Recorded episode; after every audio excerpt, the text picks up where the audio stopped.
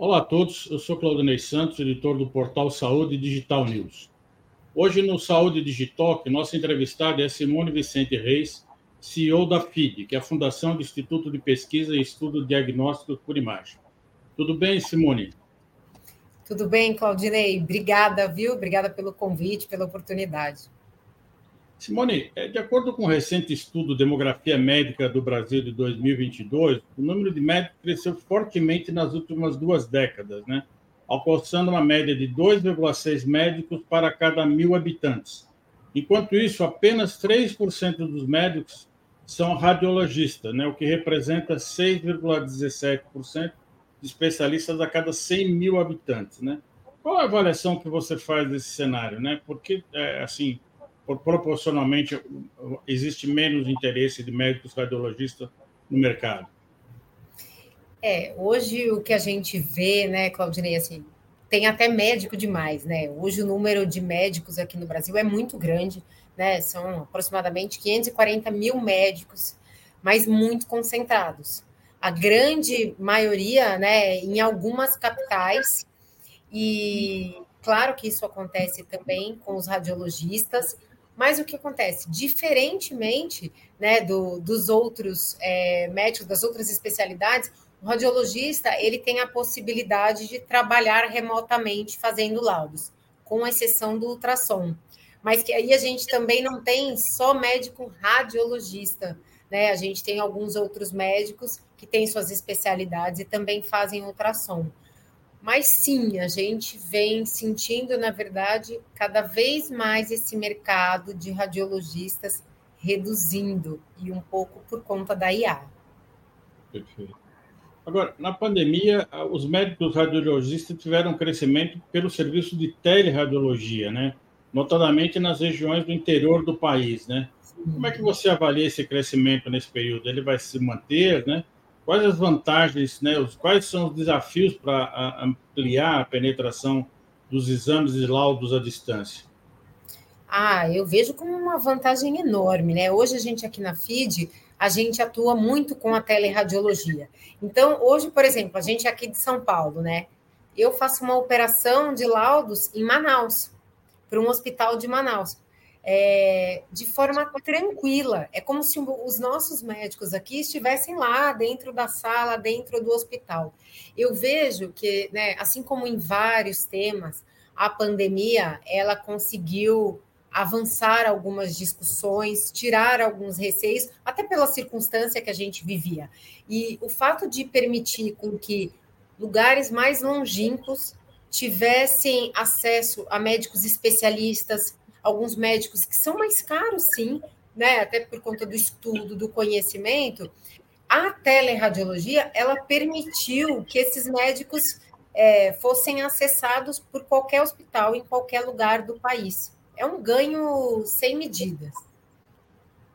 A questão da formação do profissional de radiologia, você acredita o que, que impede um crescimento maior, né? Essa, essa necessidade de um tratamento mais avançado, diria assim, né? Investimentos em equipamentos, né, acessos às tecnologias mais, mais recentes. Como é que você vê a questão da jornada da formação do profissional de radiologia hoje? Olha, a gente vem vivendo aí, por conta da IA, uma, um novo pensamento desse médico que está definindo a residência. A gente tem, por exemplo, nós estamos aqui muito ligados à, à Unifesp, né, a faculdade aqui de medicina de São Paulo, é, Federal de Medicina e, para surpresa, sobraram vagas de residência de radiologia. Mas a gente entende que quem está ocasionando isso é a inteligência artificial.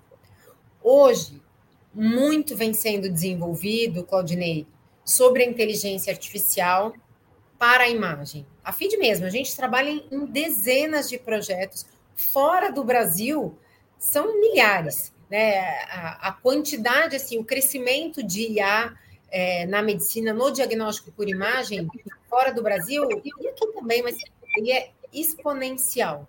A gente vê um, um receio mesmo desse médico, talvez que está começando né, a pensar na residência dele, que está pensando num futuro longínquo aí, né? A medicina é uma carreira longa, né, de, de vida mesmo, profissional, e esse médico falar, puxa, como é que vai ser o futuro daqui 15 anos? Como é que é o futuro em 10 anos? Vem mudando muito, Claudinei. Então, as faculdades de medicina hoje estão enfrentando um desafio na formação desses profissionais, né? Enorme, um desafio enorme. Por um lado, a gente tem uma escassez grande no mercado de médico radiologista que faz ultrassom, especialista em ultrassom, porque é uma modalidade diferente das demais que é médico dependente, né? Claro, a gente tem as biópsias também, mas o ultrassom ele é feito com muito maior volume. Então, surge um desafio de mercado na formação desses médicos e de mercado mesmo. É, existe uma disputa muito grande pelo médico bem formado, né? Porque isso é um desafio, sim, Claudinei. E com tanta faculdade, né, com esse número tão grande de faculdades que surge, é, hoje tem, para você ter uma ideia, são em vagas, a gente está falando no, na faculdade pública, são 10 mil vagas de médico por ano, e na faculdade privada são 32 mil vagas.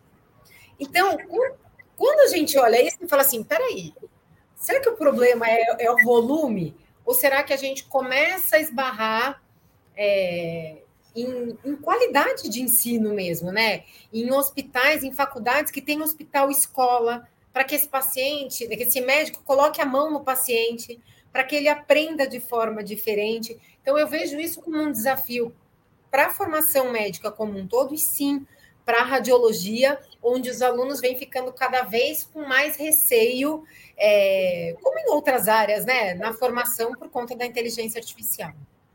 É, como você mesmo falou, né, é, é, o setor passa por uma revolução tecnológica, né? Ela está recebendo investimentos tanto em inteligência artificial ou com outras novas tecnologias emergentes, né? Principalmente, Sim. inclusive, na área de, de, de exames e diagnósticos, né?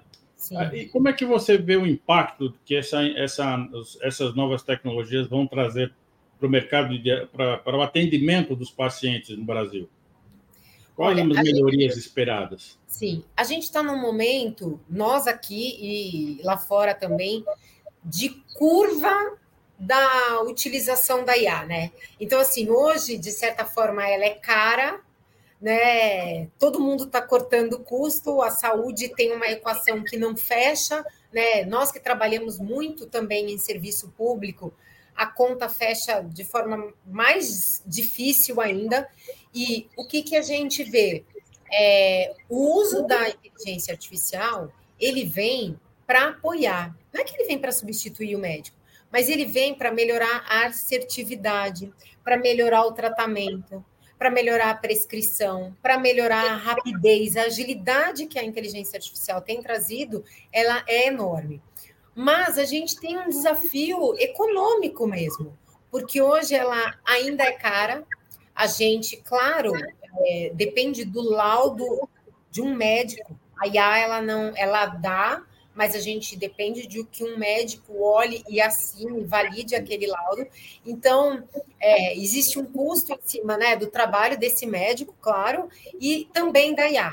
Mas é, então é aí o que todo mundo e todo mundo mesmo é no mundo inteiro o desafio de encontrar essa conta e encontrar os ganhos. Agora, sem dúvida, ela traz uma assertividade, ela traz uma melhoria para o paciente, para esse médico como um apoio sem precedentes.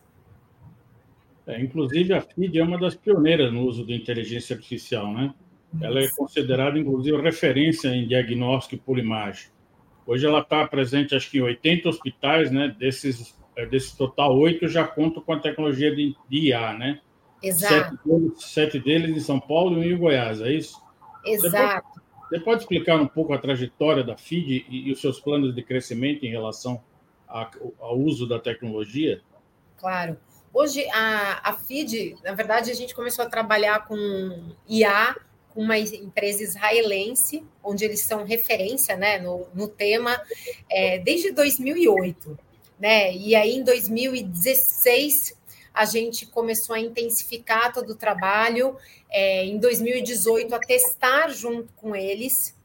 É, né, quando lá atrás ainda nem se sabia direito o que era isso ou para onde iria. a gente testou mesmo, a gente validou algoritmos. Hoje a FID, o nosso volume é muito grande, né? A gente faz entre 4, 5 milhões de exames por ano, né? É maior do que muito player é, aqui do Brasil.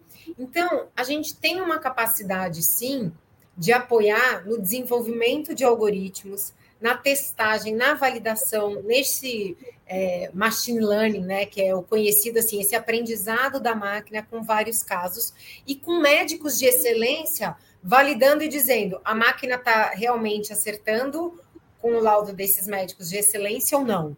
Então, isso tudo faz com que a FID tenha uma veia, e vindo né, da, da Unifesp, né, da escola, essa coisa do aprendizado, com que a FID tenha um pilar muito forte de inovação, de transformação digital também. É, e a gente tem uma preocupação, como quem trabalha no SUS, de levar isso para essa população.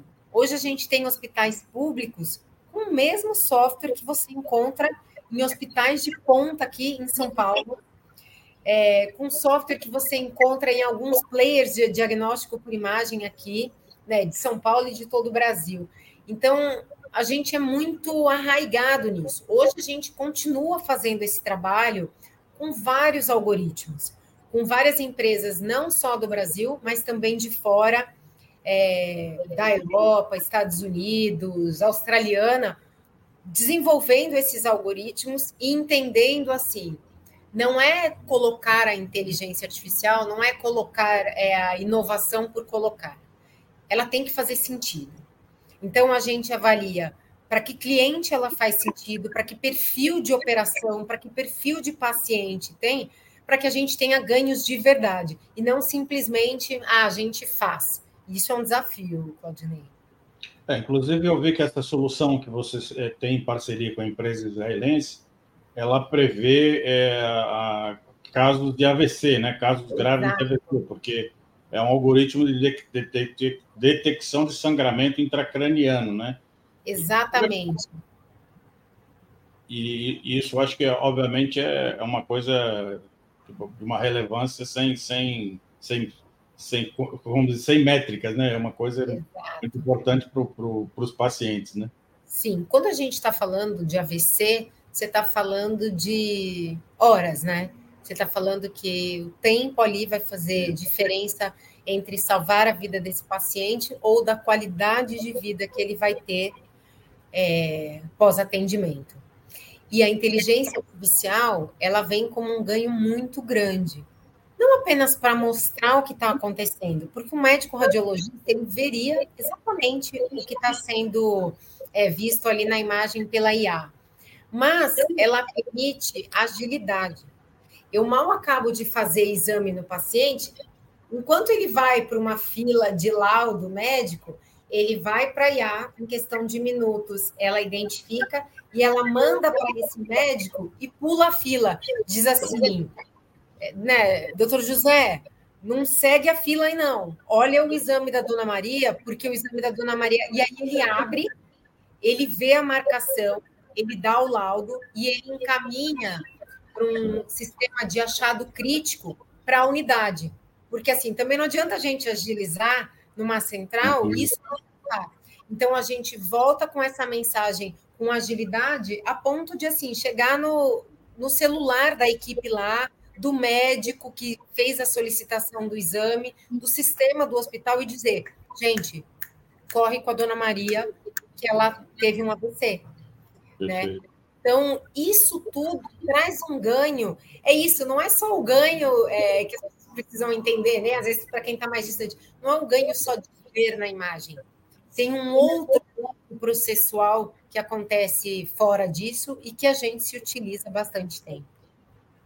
Outra, outra questão é que o FID também hoje é considerado hoje um maior prestador de diagnóstico por imagem do SUS, né? Exato. Se eu não me engano, ele realiza 5 milhões de exames, acho que você falou, Exato. gerando 14 mil laudos por dia, né? Como é que a FID está trabalhando para apoiar a saúde pública no Brasil? Ah, hoje a gente atua de várias formas, né? São, é isso mesmo que você falou. Hoje a gente é responsável por 12% dos exames do SUS. É, a gente atua em, em, né, em, alguns estados, alguns municípios, é, 36 anos fazendo isso. A gente ajuda nos hospitais. Eu posso ter vários modelos. Eu posso ter desde o, né, o que a gente chama de full BPO da, da, do diagnóstico por imagem. Então, eu posso ter a, a, área administrativa que abre a ficha lá do paciente, vamos supor que chegou para fazer um exame, aí eu sou responsável pelo equipamento, fazendo gestão dos equipamentos, por exemplo, de um hospital, ou colocando os nossos equipamentos. Eu tenho os técnicos, e aí é treinamento para técnico, para é, equipe de enfermagem. A gente é responsável pela parte de infraestrutura também de rede, então todos os links que são gigantescos, você não tem ideia do quanto precisa ser para mandar para essa central. E no final, quando a gente fecha, o laudo e que volta esse usuário e senha para o paciente. Então, a gente apoia o SUS conseguindo é, fazer esse full BPO, levar gente treinada, levar médicos capacitados, levar tecnologias, como eu já falei. E para alguns casos, a gente hoje é responsável pelo projeto Mulheres de Peito, que são as mamografias né, as carretas de mamografia que a gente tem aqui no estado de São Paulo. Hoje, essas carretas, nossa, elas rodam centenas de municípios por ano, é, levando ali acesso para algumas mulheres ao diagnóstico, ao diagnóstico precoce, num rastreio, né, tentando encontrar mulheres que estão né, por todo o Brasil, né, por São Paulo, por outros municípios, identificando essas mulheres. Então, isso é uma ajuda muito grande ao SUS, onde a gente é muito defensor desse modelo, Claudinei. Simone, também com o envelhecimento da população né, e o aumento das doenças crônicas, né, qual é o papel da radiologia para dar mais agilidade no, no diagnóstico e no tratamento dos pacientes dentro desse contexto? É, tem muito sobre assertividade, né? A assertividade, a melhora cada vez maior dos equipamentos e do conhecimento médico, e aí retomo também a IA, ela vai fazer com que com que a gente seja cada vez mais assertivo na detecção de alguma doença desse paciente e que ela permita uma redução de custos.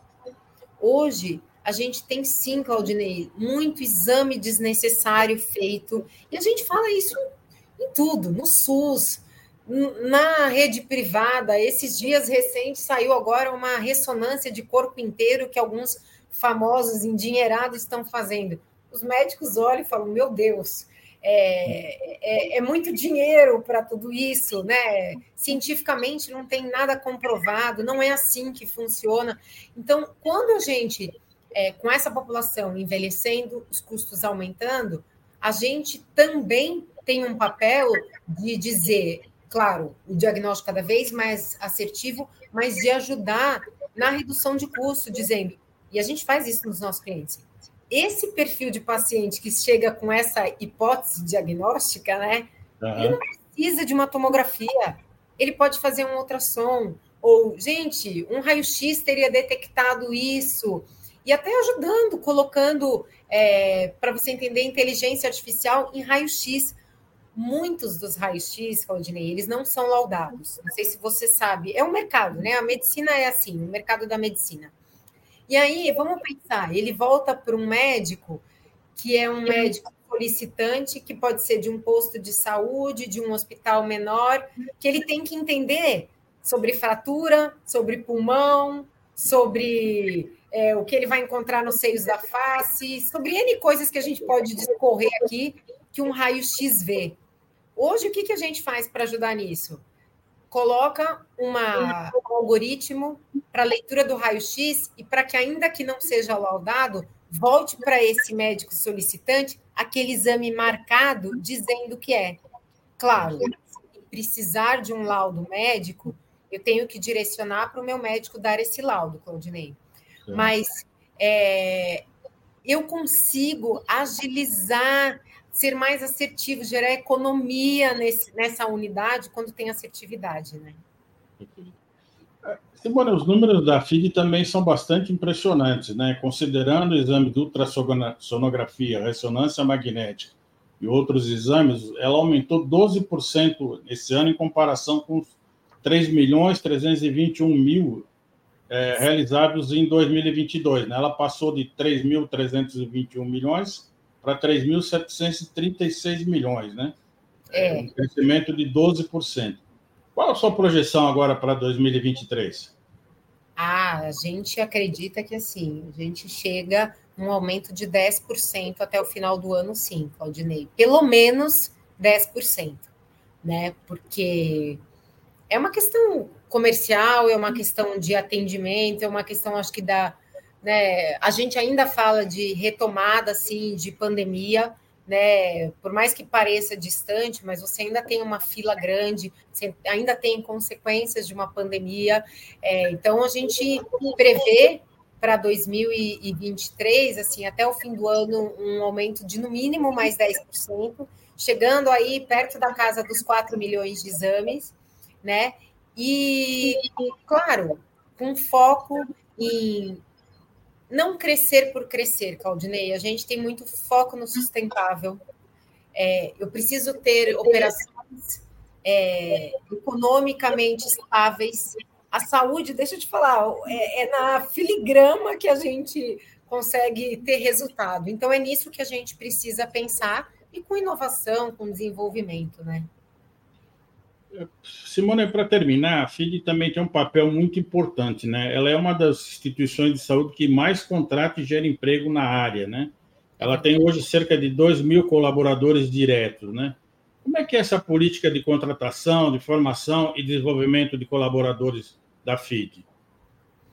É, a gente tem pessoas na FID que são muito antigas e a gente tem, claro, aquela rotatividade cada vez, né, contratando mais gente. A gente tem um processo seletivo é, que, dependendo do momento de carreira da pessoa, a gente ajuda nessa formação. A gente tem planos internos de formação é, que a gente chama de.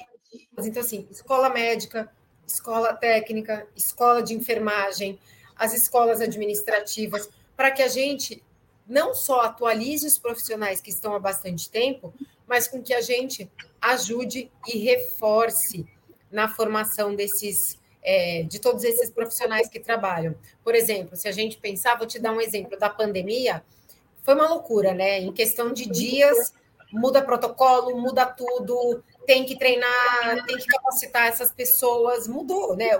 Por exemplo, as, algumas salas, né? Salas de mamografia, você não tinha paciente. Em compensação, as salas de tomografia era gente né, que você não conseguia dar conta de tudo aquilo. Então, a gente precisou ser muito rápido. A gente tem todo um programa de EAD e assim, todo mês tem novos cursos saindo.